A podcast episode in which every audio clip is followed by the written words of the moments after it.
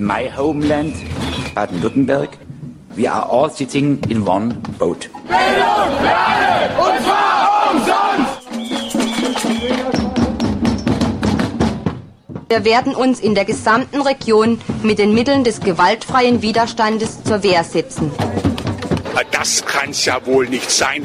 Nein. Fokus Südwest. Willkommen zu Fokus Südwest auf Radiostörfunk mit der Ausgabe vom 8. Dezember. Am Mikrofon sind Tore Kurz, Levi Unger und Katrin Weiß. In unserem heutigen Beitrag geht es erneut um die Synodalwahl. Doch zunächst einmal die Nachrichten. Gschwend. Das Land Baden-Württemberg bereitet sich auf einen möglichen Ausbruch der afrikanischen Schweinepest vor. Im Rahmen dieser Offensive wurde in Gschwend am 7. November eine Verwahrstelle für verendete Tiere in Betrieb genommen. Sie dient vor allem der sachgerechten Entsorgung von verendeten, verunfallten oder krank erlegten Wildschweinen. Kadaver und andere Teile von Tierkörpern werden dort unter solche hygienischen Bedingungen gelagert, bis sie abgeholt werden. Das Bundesforschungsinstitut für Tiergesundheit teilte mit, dass eine Ausbreitung in den Ostalbkreis wahrscheinlich über die Wildschweinpopulation erfolgen würde. Neben der Verwahrstelle in Gschwend wurden noch sieben weitere im Ostalbkreis eingerichtet. Die Kosten für dieses Projekt liegen bei etwa 17.000 Euro. Das Land finanziert einen Großteil davon. Die Beteiligung des Ostalbkreises liegt bei etwa 3.000 Euro. Stuttgart. Baden-Württembergs Innenminister Thomas Strobel will härter gegen das Abbrennen von Pyrotechnik in Fußballstadien vorgehen. Seiner Meinung nach soll der Besuch eines Fußballspiels ein sicheres Erlebnis für die ganze Familie sein. Er will bei der Innenministerkonferenz in Lübeck vorschlagen, dass das Sprengstoffgesetz beim Kauf von Pyrotechnik verschärft werden soll. Bisher ist der Erwerb von zugelassenen pyrotechnischen Gegenständen nicht strafbar. Das könnte aber geändert werden, sollten die Gegenstände zweckwidrig verwendet werden. Thomas Strobel fordert, dass einem Störer beim Abbrennen von Pyrotechnik in Zukunft auch der Führerschein abgenommen werden kann. Dieser Vorschlag knüpft im Paragraph 69 des Strafgesetzbuches an der charakterlichen Ungeeignetheit an, was zum Entzug des Führerscheins führen kann. Bisher scheint die Runde der Innenminister der Initiative zustimmen zu wollen, und auch das Land Baden-Württemberg will eine entsprechende Beschlussvorlage einbringen. Schwäbisch Hall. Im Vergleich zum November 2018 ist die Arbeitslosigkeit im Landkreis Hall laut Arbeitsagentur um etwa 75 Personen gestiegen. Arbeitsagenturleiterin Karin Keppel zufolge liegt das an der stotternden Konjunktur und den schwelenden Handelskonflikten. Besonders das verarbeitende Gewerbe sei stark betroffen. In den Bereichen Handwerk, Pflege und Bau hingegen würde man dringend nach Fachpersonal suchen. Im Landkreis Schwäbisch Hall liegt die Arbeitslosenquote wie im Oktober bei knapp 3 Prozent. Etwa 1000 Menschen meldeten sich neu oder erneut arbeitslos. Die gleiche Zahl beendete die Arbeitslosigkeit. Arbeitgeber meldeten etwa 500 Stellenangebote, etwa 2% weniger als im Vormonat. Der Bestand an Stellenangeboten lag zum Stichtag bei etwa 2500. Positiv stimmte Keppel, dass die Zahl der Langzeitarbeitslosen leicht sinkt. Viele Menschen, die sich arbeitslos melden, finden schon kurz darauf eine neue Beschäftigung. Dass die Zahl der Arbeitslosen im Hallerlandkreis, anders als etwa im Hohenlohe-Kreis, leicht steigt statt sinkt, führt die Agenturleiterin unter anderem auf die schwierige Lage in der Metallindustrie und bei den Automobilzulieferern zurück. Die Leiterin der Agentur für Arbeit Schwäbisch Hall Tauberbischofsheim teilte außerdem mit, dass die Einbindung von Menschen mit Behinderung in Zukunft ein wichtiger Fokus werden solle. Firmen müssten sich auf die Fähigkeiten statt auf die möglichen Beeinträchtigungen konzentrieren, so Keppel.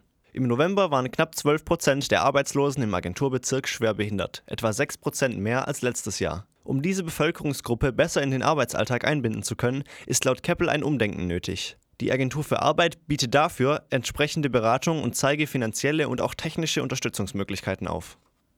Kralsheim. In Sachen Bewerbung zur Landesgartenschau blickt der Oberbürgermeister von Kralsheim, Dr. Christoph Grimmer, auf ein bewegtes Jahr zurück. In einer Pressemitteilung zeigte er sich zuversichtlich, dass die Stadt einen Zuschlag für die Zeit zwischen den Jahren 2032 bis 2036 bekommt. Grimmers Meinung nach würde kaum eine andere Stadt so sehr von der Landesgartenschau profitieren wie Kralsheim. Ein Plus sei für ihn ein hervorragendes Konzept, das im Mittelpunkt der Bewerbung steht. Dieses Konzept soll in den nächsten Tagen der Bewertungskommission vorgelegt werden.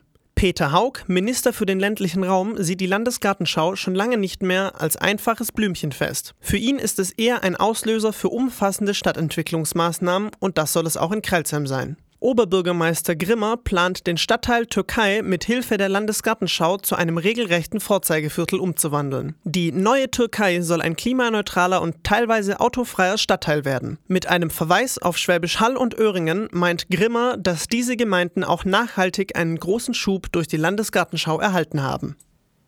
Soweit die Meldungen, geschrieben von Tore Kurz und Levi Unger. Nach etwas Musik geht es weiter mit einem Beitrag zur Synodalwahl 2019.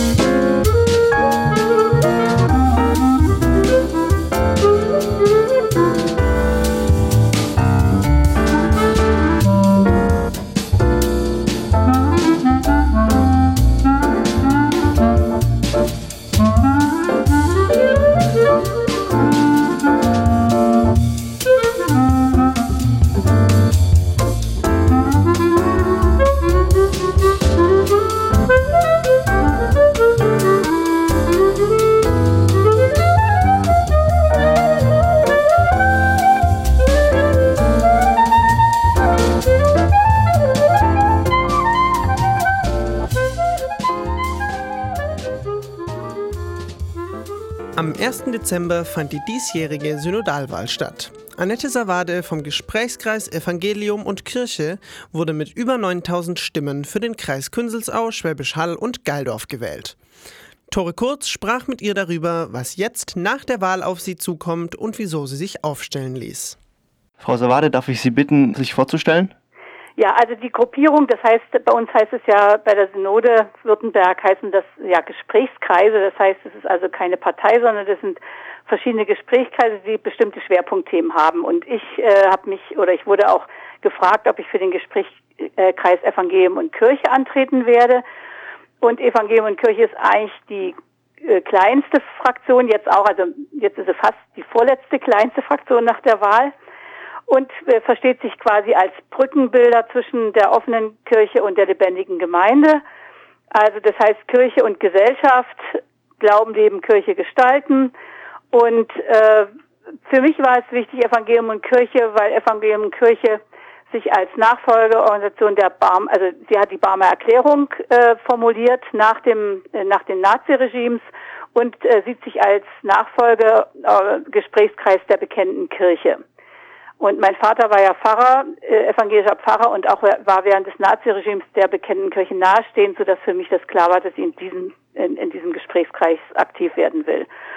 Schwerpunkte sind ähm, also natürlich Kirche und Gesellschaft. Das für mich besonders wichtig ist, dass sich Kirche auch in die gesellschaftlichen Themen mit einmischt, in die großen gesellschaftlichen Themen.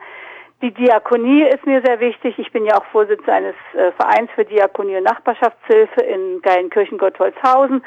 Und wenn wir die diakonischen Werke in ihrer Vielfalt nicht hätten, dann würden wir hier sehr viel armer aussehen. Das sind die ganzen sozialen Bereiche, ob das ähm, Kinderbetreuung ist, ob das Altenpflege ist, ob es die Seelsorge ist in den Krankenhäusern. Da sind, kommen ja ganz, ganz viele Dinge zusammen. Auch die Behinderteneinrichtungen, die ja auch von der Diakonie getragen werden. Bildung ist für mich ein entscheidendes. Äh, das hat mein Kollege Kurt Schatz ja ähm, sehr unterstützt als Schuldekan dass man einfach auch die Kinder und Jugendlichen und aber auch die älteren Menschen inzwischen auch noch wissen, was Kirche eigentlich bedeutet, was Evangelium bedeutet, wie man eine, wie man die Bibel interpretiert, dass man einfach die Geschichten kennt. Und sonst könnte man ja mit unserer ganzen Kirchenmusik und der Kunst auch wenig anfangen, weil das ja auch wichtig ist, dass man weiß, worum es geht. Und dass wir übergreifend aktiv sind, also Kirche der Generationen, dass wir mit Jungen und mit Alten gemeinsam arbeiten und nicht alles trennen, sondern gucken, dass wir Junge auch in die, in die Gemeinden hineinbekommen. Wir haben ja wie alle anderen Vereine, Verbände auch Probleme auch mit dem Nachwuchs und ein großer, der demografische Wandel hält ja auch bei uns nicht äh, Halt. Und das, das dritte große Thema ist, dass wir viel Zeit haben, viel Seelsorge, weil die Menschen in unserer Welt ja, die ist ja sehr vielfältig und viele sind sehr verunsichert und sie brauchen einfach eine, eine zustimmende Seelsorge, dass man mit sich Zeit für sie nimmt. Und für mich ist gemeinsam auch wichtig, dass man äh, gemeinsam betet, gemeinsam singt. Ich habe sehr, sehr lange in der Kirchenmusik war ich sehr aktiv. Das sind alles die Dinge, die wichtig sind und die einfach zum Programm von Evangelium und Kirche gehören. Sie haben gerade gesagt, Sie wurden angesprochen, ob Ja. Sie für die Synode kandidieren Richtig. möchten. Hatten Sie außerdem eine persönliche Motivation? Also ich habe natürlich immer die Synode verfolgt. Ja, ich, dadurch, dass ich Pfarrerstochter bin, äh, zwar in der DDR aufgewachsen als Pfarrerstochter, aber die, die westdeutschen Kirchenrechte und Kirchenorganisationen, die musste ich natürlich hier auch lernen, weil ich ja auch in den Kirchengemeinden äh, unterwegs war. Und deshalb war ich, die Synode war mir ein Begriff und war mir bekannt. Ich hatte natürlich zunächst erstmal ähm, ja meine politische Karriere auch im Kopf, die dann natürlich irgendwann zu Ende war und ähm, deshalb fand ich das sehr schön, dass man mich gefragt hat, weil ich mich dann jetzt, weil ich einfach Zeit habe, mich mehr in der Kirche zu organisieren und zu engagieren. Und äh, wie steht Ihr Gesprächskreis sozusagen auf einem synodalpolitischen Spektrum? In der Mitte. Und Also er ist, das sagte ich ja vorhin schon, eine Art Brückenbauer. Wir haben ja den den äh, eher konservativen Teil, so werden, werden sie benannt, die lebendige Gemeinde, die äh, jetzt nach der Neuwahl zusammen mit der offenen Kirche gleich groß ist. Und die offene Kirche sind eher die, ähm, also die, äh, links ist der falsche Begriff, sondern die sich öffnen vielen anderen Dingen gegenüber, ob das jetzt die, die Ehe für, für gleichgeschlechtliche Paare ist oder, oder die, also solche, also sehr moderne Themen, die auch in der Entwicklung der Zeit stehen. Und wir möchten einfach nicht, dass sich die beiden Gruppen äh, furchtbar äh, in die Wolle kriegen, sondern versuchen zu vermitteln, dass man dann einfach auch als gemeinsame Kirche auch wieder was erreicht für die Menschen. Jetzt hat ja die Synodalwahl ähm, am Adventssonntag stattgefunden. Mhm. Wie, wie war denn der Wahlausgang? Sind Sie damit zufrieden? Äh, äh, ja, natürlich. Also erstens bin ich gewählt und zwar mit äh, hinter Frau Blair, die ja schon sehr lange in der Synode ist, von der lebendigen Gemeinde, mit dem nächstbesten Stimmergebnis für die Laien. Und dann hier vor Ort in meinem kleinen Goi, geilen Kirchengott Wolfshausen, Breiteich, hat, war ich dann quasi die Stimmenkönigin bei der, für die Synodalen. Das hab, da habe ich mich sehr drüber gefreut, weil es ja auch eine Anerkennung ist meiner Arbeit. Ja, dann herzlichen Glückwunsch von meiner Seite an Dankeschön. dieser Stelle. Ähm, was sind Ihre Aufgaben jetzt nach der Wahl? Ja, also nach der Wahl geht es jetzt erstmal dazu, es geht jetzt aus dem neuen Jahr los, dann wird äh, konstituiert sich ja die neue Synode und dann wird natürlich überlegt, wer kann in welchen äh, Gesprächs, äh, in welchen Ausschüssen arbeiten. Da gibt es ja einen Finanzausschuss, da gibt es einen Ausschuss für Kirche, Gesellschaft und Öffentlichkeit, einen Ausschuss für ähm, Kinder- und Jugendarbeit, also Familiensozialarbeit und dann wohl auch noch ein Missionsausschuss. Also das sind dann eher die, die sich äh, mit den Auslandsgemeinden um die kümmern. Und ich sag mal jetzt, ich kann es jetzt noch überhaupt noch nicht einschätzen, wie es abgeht, aber meine Interessen sind natürlich Kirche und Gesellschaft, weil das einfach aus meinem politischen Werdegang auch klar ist, dass ich will, dass die Kirche in die Gesellschaft getragen wird und die Leute, die vor Ort was sagen und zur Kirche was sagen, dass ich sowas dann auch wieder mit in die Synode zurückbringen kann und sagen, hier, da liegt da völlig falsch, da müssen wir irgendwas anders machen, damit wir besser verstanden werden und die Kirche auch aktiv äh, sein kann und muss. Haben Sie dann für Ihre Zeit im Amt schon konkrete Ziele, die Sie umsetzen möchten? Nee, also da muss ich jetzt erstmal abwarten, wie der ganze Laden sich, äh, wie die Synode sich zusammensetzt und welche, da werden ja Kirchengesetze gemacht, welche Gesetze jetzt noch äh, in Entwicklung sind. Die einen, den einen Kompromiss, äh, die Segnung ähm, schwul-lesbischer Paare hat man ja einen Kompromiss gefunden, was schon mal eine gute Entwicklung ist. Das, denke ich, wird jetzt erstmal nicht das erste Thema sein. Äh, weitere Themen muss ich gucken, was ich mir vorstelle, was ich auch von den Gemeinden höre, dass man gucken muss, dass man unsere Pastoren und Pfarrer und Pfarrerinnen von dem organisatorischen Geschäft entlastet, sodass sie mehr Zeit für ihre Gemeindemitglieder und für die Seelsorge haben. Und da müssen wir mal schauen, was man da äh, im Rahmen der Synode machen kann. Gibt es ja? noch was, was Sie den Hörern mitgeben möchten? Also, die Hörer sollen sich mal in, für ihre Kirchengemeinden interessieren, denn die sind nicht so schlecht und sind auch nicht gar nicht langweilig. Und wenn man sich nicht interessiert und wenn man sich da nicht einmischt, kann man auch nichts verändern. Und deshalb bin ich der Meinung, man soll sich äh, schon schauen, was geht, in der Konfirmations-, im Konfirmandenunterricht zur Taufe, da sind die Kirchen und die Familien da und später verläuft sich das dann. Also dranbleiben und sich einfach einmischen in die Arbeit, die die Gemeinde macht, die ihre Kirchengemeinde macht. Da gibt's eine ganze Menge Dinge, die auch unsere Gemeindemitglieder und ganz wichtig mitmachen können. Und ich würde Sie da von Herzen unterstützen, wenn Sie auf mich zukommen und sagen, das und das hätten wir gern anders, dann denke ich, können wir da auch was tun. Soweit Annette Savade, zur aktuellen Synodalwahl und den Ergebnissen.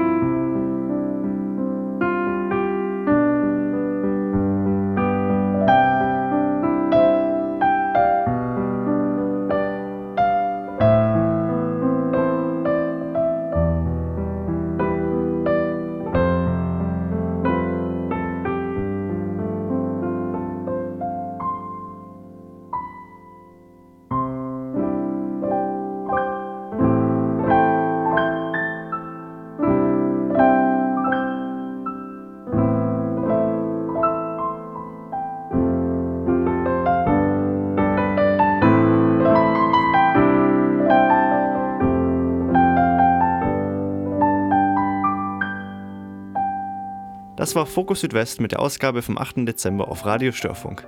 Redaktion und Moderation Levi Unger, Katrin Weiß und Tore Kurz.